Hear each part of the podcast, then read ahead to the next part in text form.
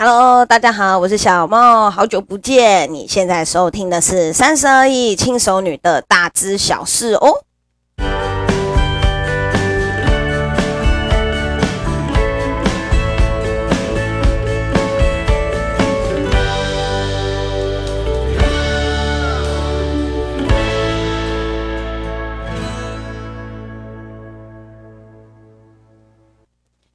又到我最喜欢的部分了，是什么呢？就是吃，又是有关于那个旅行啊，然后吃东西的这个部分。那因为啊，哈，我自己本身就是呃，很多人都有在我的 IG 上面看到我常常在。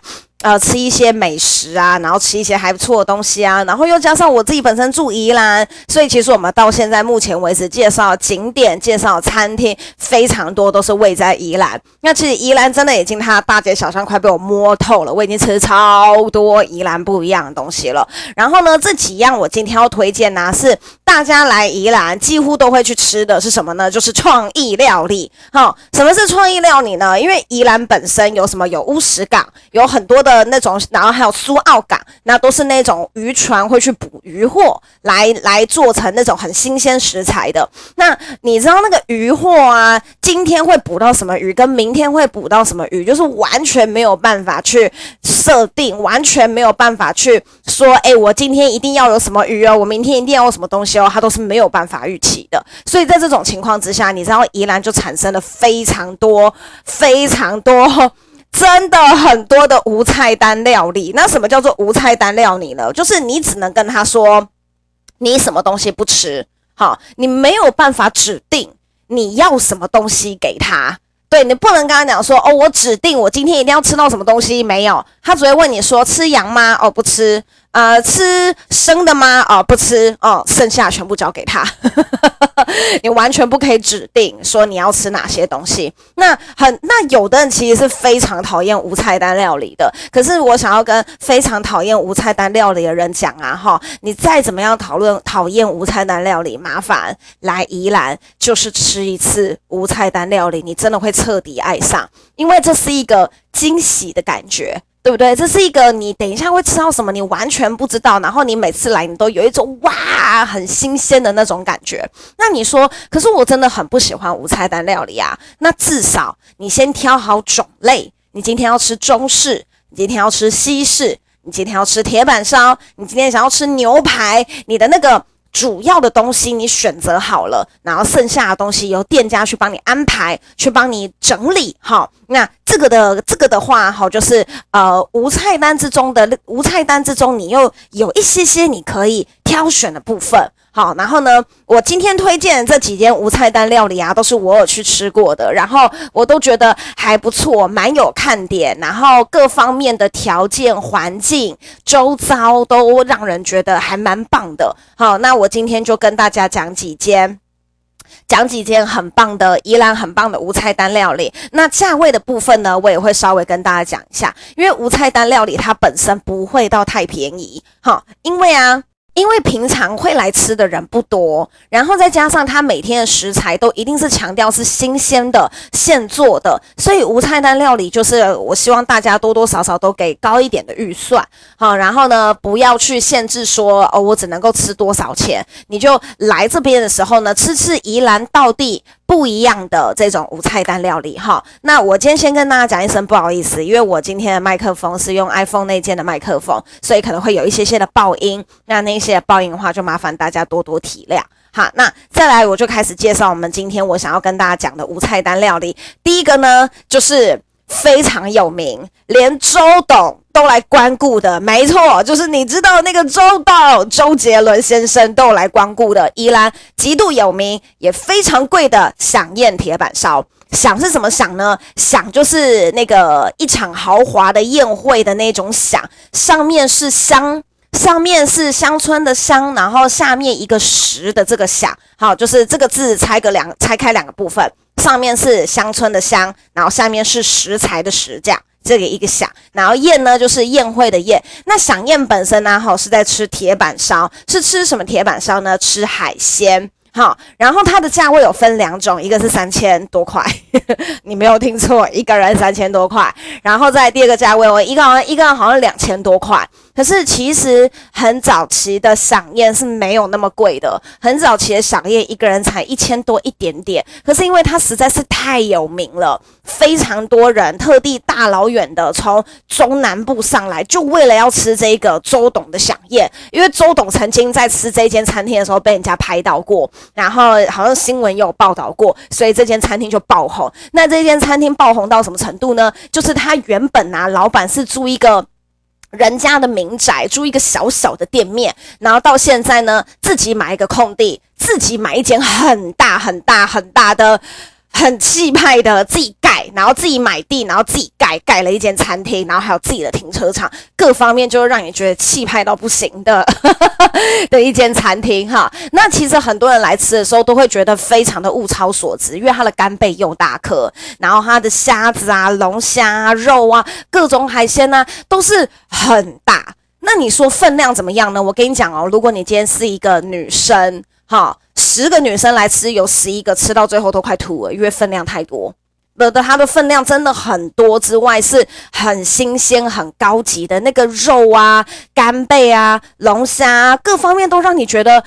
哎、这个真的比别人还要大只很多哎、这个干贝，这个比别人漂亮很多哎、因为大家在今天在吃一些，比如说餐厅的时候，我们很容易遇到什么干贝有包冰率的问题嘛，对不对？就是那个干贝外面还包了一层冰，然后这个干贝最后弄好的时候，它就会缩起来，它就会变小。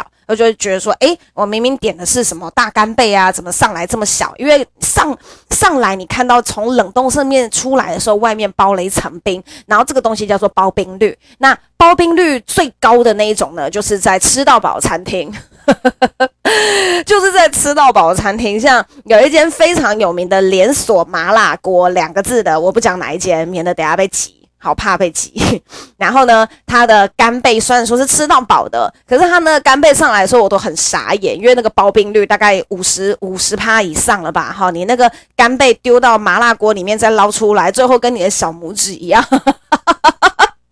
最后跟你的小拇指一样，就想说这到底是怎样？这样怎么那么小啊？可是没有办法，人家人家人家就是的等级不一样。可是饗宴就是各方面都让你觉得极度享受。那铁板烧嘛，师傅就在你的前面做给你看，对不对？你就看到哇，这一只就是我的龙虾，这一只就是我的什么，这一只就是我的我的干贝，然后他厨师就直接在你面前料理了起来。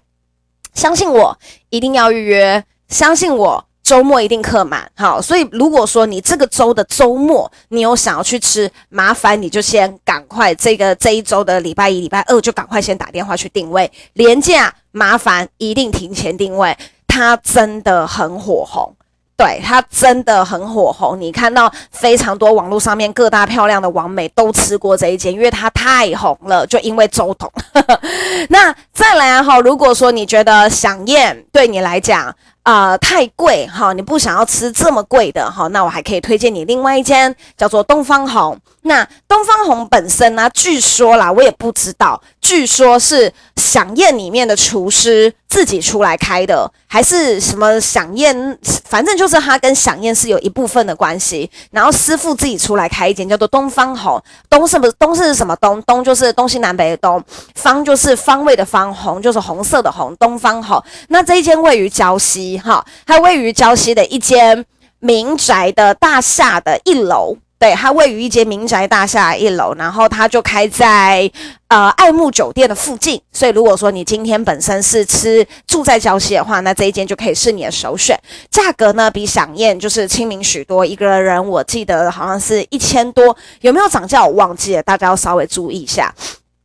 那他吃的内容是什么呢？吃的内容啊，好，一样就是有肉、有菜、有海鲜，有各方面的食材。它也许没有像呃饗宴那么浮夸，它比较温馨一点，因为它的店面比较小。好，然后呢，主厨在做的时候会给你一种比较精致的感觉。那饗宴在制作的时候会给你一种大气、霸气。很爽，很豪迈的那种感觉，所以两间店呈现出来的氛围是不一样的。但是东方红也非常的好吃。那如果说你今天啊、我只有我只有就是呃一次的机会可以吃，我今天来宜兰，我只想要吃一间甜板烧，然后我不知道我要吃哪一间的话，这两间会比较推荐哪一间呢？我觉得就是看你的预算。对，如果看你的预算，你又愿意跑比较远，因为响宴比较远，好，响宴在罗东五街那个地那个方位，好，那你想要吃那种。打卡起来很帅的哈，然后你一吃，你一打卡，全世界都会问你说：“哇，这在哪？这太厉害了！这门口太强，这厨师看起来一级棒哈。”那你就去饗宴，对不对？你饗宴打卡，保证全 FB 的焦点就是你。那但如果说你今天想要安安静静吃一个比较精致的饭，比较没有那么浮夸，比较呃比较低调哈，比较低调，可是低调中又带点奢华，对不对？然后整间店人不多。我不会很吵杂，然后你可以好好静下心来跟你旁边人聊聊天，有一个很优美的环境的话，那我觉得东方红会比较适合你。好，那如果说你说赏宴它为什么会有两种价位，一个两千多，一个三千多嘛，就差在食材，食材更高级这一类的。好，那就是看你自己本身觉得有没有必要吃到这么多。那再来啊，好好，就是再来，我要跟大家介绍的是另外一间叫做和风头城店。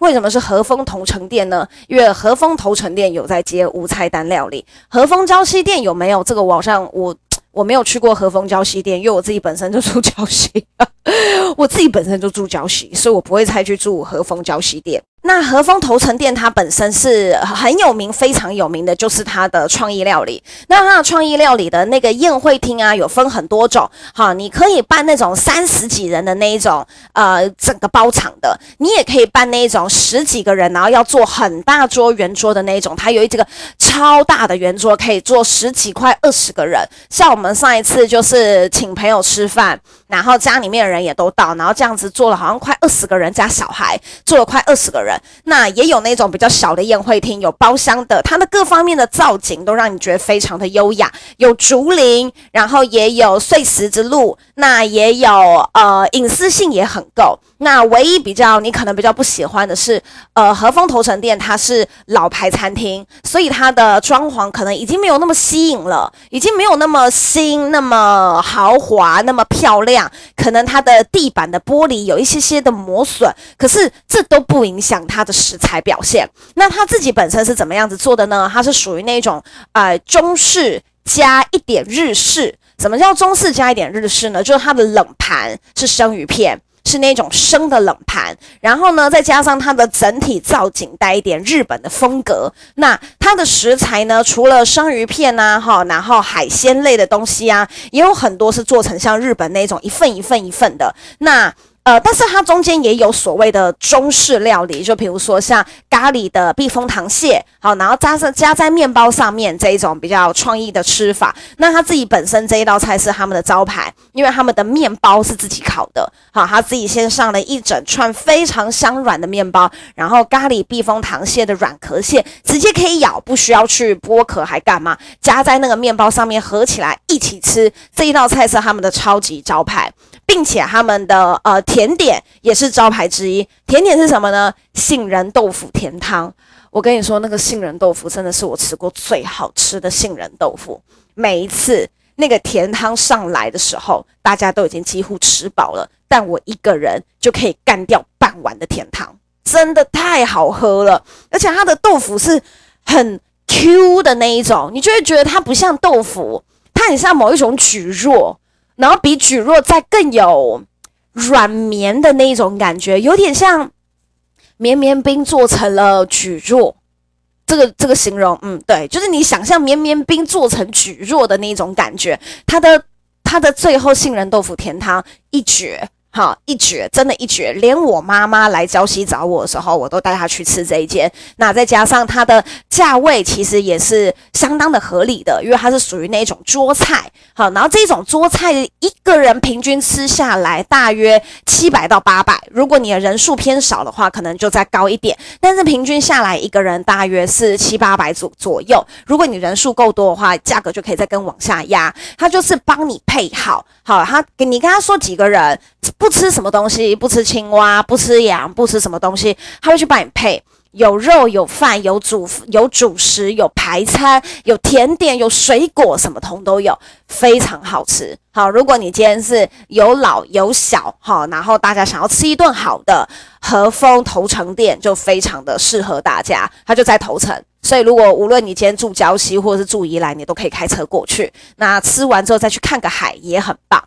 那再来哈，要推荐一间素食的餐厅，因为其实我觉得这几年吃素的人真的越来越多了。然后，无论是台北或者是哪一些地方，都有那种很精致的素食。像台北有一间很精致的素食，叫做养心茶坊。哦，那个一个人吃下来将近快，那个那个单点每一个点一点点一点点到最后一个人哦。我们上次五个人吃吃了四千五百多块哦，好贵哦。那礁那宜兰本身也有一间，就是他他在礁溪，他在礁溪跟壮围的交界处。好，这一间餐厅叫做五暖。那五暖呢，是从今年，也就是二零二零年的五月过后。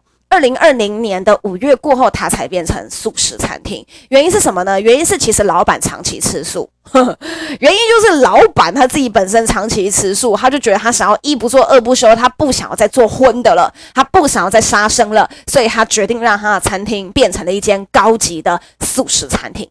好，那他自己本身呢，好的外观，呃，做的比较。普通一点点，好，就看起来很像一般的店面。五暖就是五是哪个五呢？就是武功的武。暖呢就是暖心的暖，很暖的暖，温暖的暖。这个暖叫做五暖。但五暖本身它的。本店面就是比较低调一点，就是开在一个民宅，对，就是它也是老板自己的房子，自己开在民宅里面。但是我跟你讲，你打开你就有一种哇，别有洞天的感觉，因为里面有老板非常多的收藏品。如果你喜欢看木造的收藏品的话，那一间非常适合你，里面的各种摆设、家具。处处都透露着我很贵 的那一种氛围，你就觉得哇塞，这实在是太高级了，傻眼猫咪。那它的餐点呢？我其实我本身还没有吃过素的，我自己本身只有吃过荤的，因为今年五月之后我还没有机会去。那如果下次我妈来宜兰的话，我就会带她去吃这一间，因为我妈也是吃素吃了十几年的人，那我就会带她去吃这一间。但是呢，我有吃素的朋友去吃过，他说非常。非常好吃，他说吃素可以吃到这么好吃。他说你在吃的过程之中，你完全不会想到这是纯素。对，他说你真的完全没有想到它是纯素。他说你就会觉得就是你在吃一个很好吃的东西。然后如果你都没有提醒他，也许你吃完你跟他讲，哎，这是素食哦，他才会突然惊觉，哎，真的耶，全部都是素的，很神奇。你知道素食要做的那么好吃，不是一件容易的事情，所以它算是这么多创意料理里面呐，哈，各中的翘楚。那吃素本身你就不会遇到你什么东西不吃，什么东西什么肉不吃，你不太会遇到这种问题。但是就是如果你是出吃，对不起，如果你是吃纯素的。没有什么呃那个蒜呐、然后葱啊那些都不吃的话，一定要提早讲，吃素就只会就只会遇到这个问题而已。但我个人觉得，啊、你已经吃素了，就善待你自己多一点，不要连葱姜蒜这一类的东西都不吃，因为它对于提味都是很重要的食材。那再来啊，素食的讲完之后啊，哈，再来我要跟大家介绍是另外一个，也是属于一桌一桌的桌菜的这一种，哈，就是一桌，然后整体算下来再平分的这一种，呃，五暖。和风跟我要介绍的这一个十四都是这一种，它都属于桌菜的，然后大家下去做做下去做分配的这一种。那十四本身呢，好是开在壮围，它也是自己的店面、自己的停车场，各方面都是自己自己的地还是干嘛？十四只接预约，他不接其他。好，他只接预约，然后呢，他有蛮酷的上菜秀，就是他会直接把火烤在你面前呐，啊，然后还有很夸张的摆盘呐，叠得很高啊，然后它的装饰啊，各方面都让你觉得很漂亮、很优雅。它的食是哪个食呢？就是食物的食。四是什么四呢？就是放肆的肆，就是皇帝说放肆的那个肆，叫做十四。那。他个人呢，哈，让我印象极度深刻是什么呢？因为这一间我好像是五年前吧，还几年前吃的这一间，让我极度极度觉得有趣的哈，就是它的装潢。它的装潢还有它的椅子，它里面有一区的椅子啊，是极度豪华高级的那一种椅子。你知道那个椅子多有趣吗？那个椅子的那个椅背啊，哈，大概是。一个一个人再高一点吧，就是你整个人坐下去啊，那个椅背还高你好几个头的那一种。然后那个椅背啊，哈，它的那个椅子就是那种紫色的绒毛毯，红色的绒毛毯，配上金光闪闪的边框。你觉得那个椅子是给王子或者是公主还是国王坐的？有那种很豪华、很气派的那一种感觉，不得了。真的不得了，你就觉得哇哦这样，然后呢，你想要拍一个美照啊、奢华照啊，然后很厉害的照片啊，原则上都非常适合，都是非常适合。你就在那边拍一个装逼照还是干嘛的，反正就是它的椅子可以让你玩很久，然后它里面的装潢、地毯、桌子、用品、餐具。都让你觉得说，嗯，老板应该是个收藏狂，因为那个店员就会讲说，哦，这些都是老板收藏，就说，哇塞，这么多，这老板应该是没有地方放这些收藏，所以才开这一间餐厅吧，你就会有这种感觉。那上菜秀蛮精彩的，那个火就直接在你面前，整个他就直接把酒倒在食材上面，然后直接点火，然后那个火就很大，很帅。好，所以那一边呢，你要吃。东西的话，东西也是蛮不错吃的。可是我记得一个人下来好像就要快一千多块，好像一千多。我记得五六年前吃的一个人那时候好像就要一千多。现在的价格我就有一点不太确定，所以可能大家要事前先打个电话一下。好，然后呢，呃，五暖十四跟和风都是属于桌菜，那响宴跟东方红是属于铁板烧。那再来要跟大家讲是另外两间，它是属于那一种。呃呃，那种西餐式的哈，也不是西餐式，就是它是一道一道一道上来的。好，你吃完这一道，他给你下一道；你吃完这一道，他给你下一道。然后这每一道呢的中间，他都会给你介绍，说我今天这是用什么食材，用什么东西下去做的。哈，那如果说你本身是很讨厌分菜，很讨厌吃对方口水的，好，那这两件就非常适合你。一间叫做灵灵是什么灵呢？灵就是那个呃呃麒麟的麟，一个鹿字旁，然后再加上波光粼粼的右边的那一个，好，就是鹿字旁的那个麟。好，那麟首创料理呢，它本身是呃吃起来，它的本身装潢啊，跟它的食物吃起来都会让你觉得带一个禅味，禅就是打坐。打禅七的那个禅，那个佛教的那个禅，都让你觉得有一点禅味。哈，因为你一进来的时候，你就会看到它有一些雕像。那在用餐区呢，都还有那一种书法桌。哈，整体透露出来的氛围都让你觉得，哦，等一下那一道菜应该是蛮优雅的。的确，那他一个人我记得好像是也是有分两种价位，一个是一千多块价位，一个是两千多块价位，差别也是差在食材。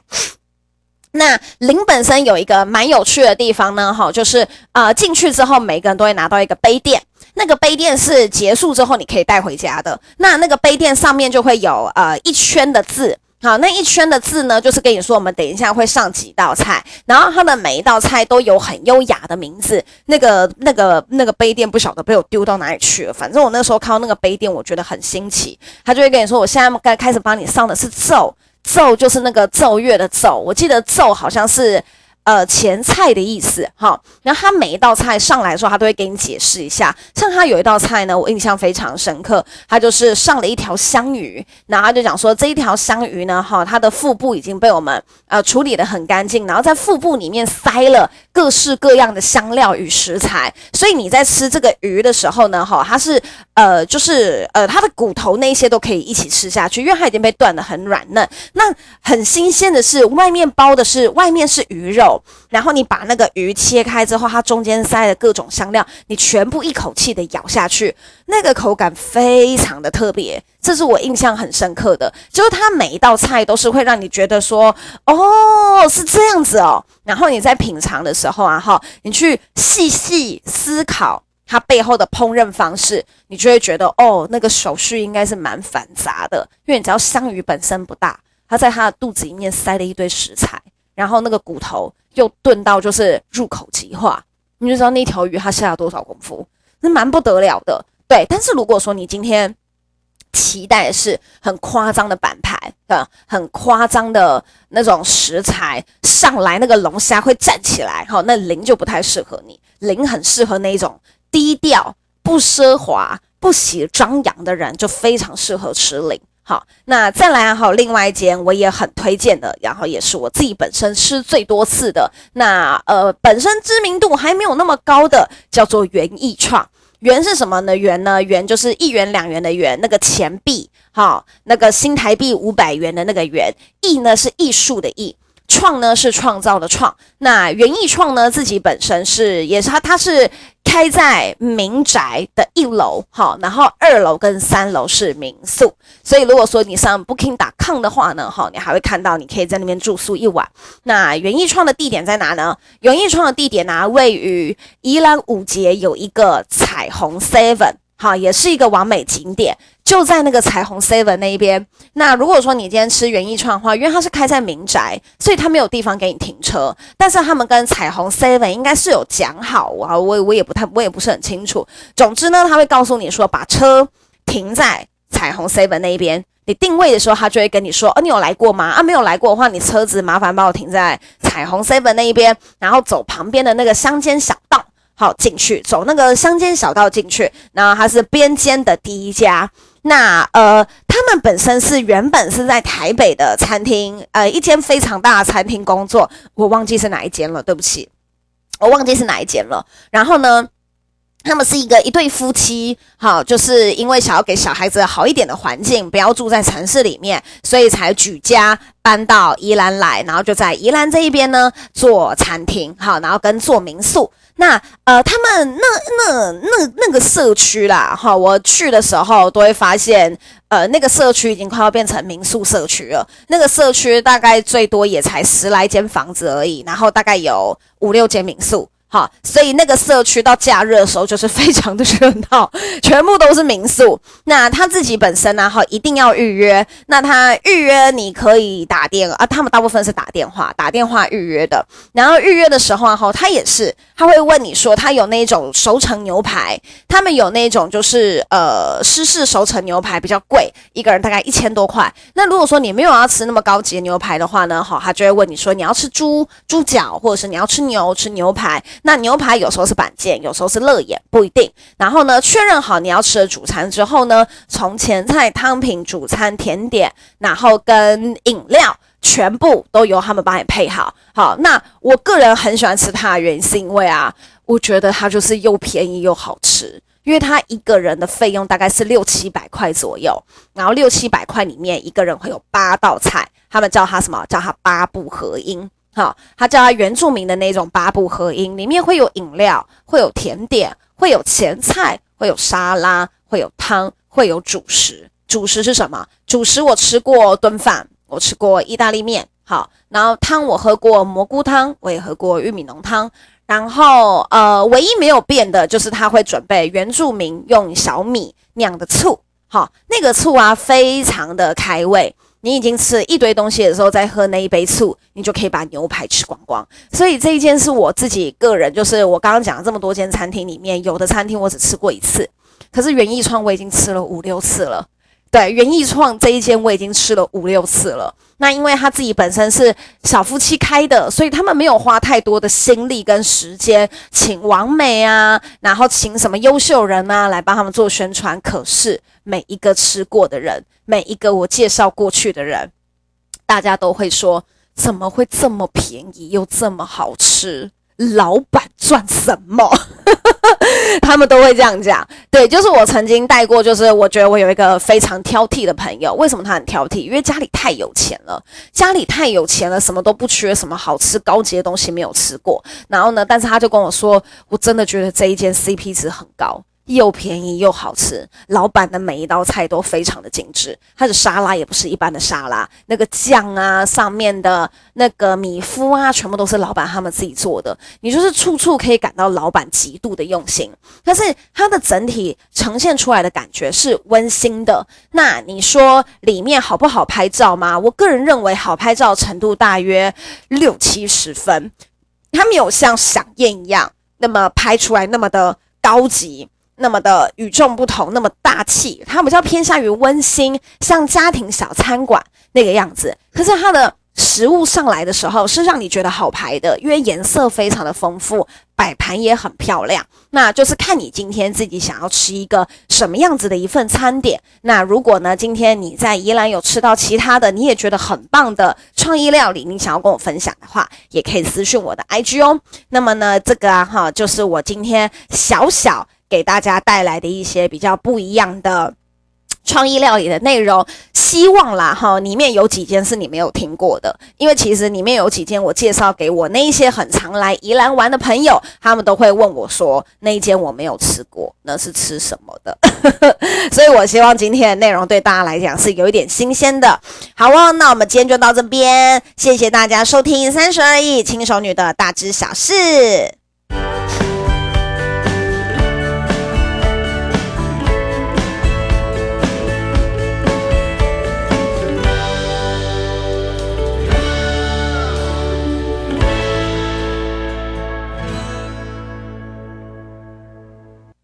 天哪！我居然看到有人赞助我的 podcast 五百块，你们怎么那么好？谢谢你们！天哪！我觉得看到有人赞助我，就是有一种就是就是努力被人家看到的感觉。好，如果说你没有，如果说你愿意的话呢，五十、一百我都很乐意接受。谢谢大家的爱戴，那我们下次见，拜拜。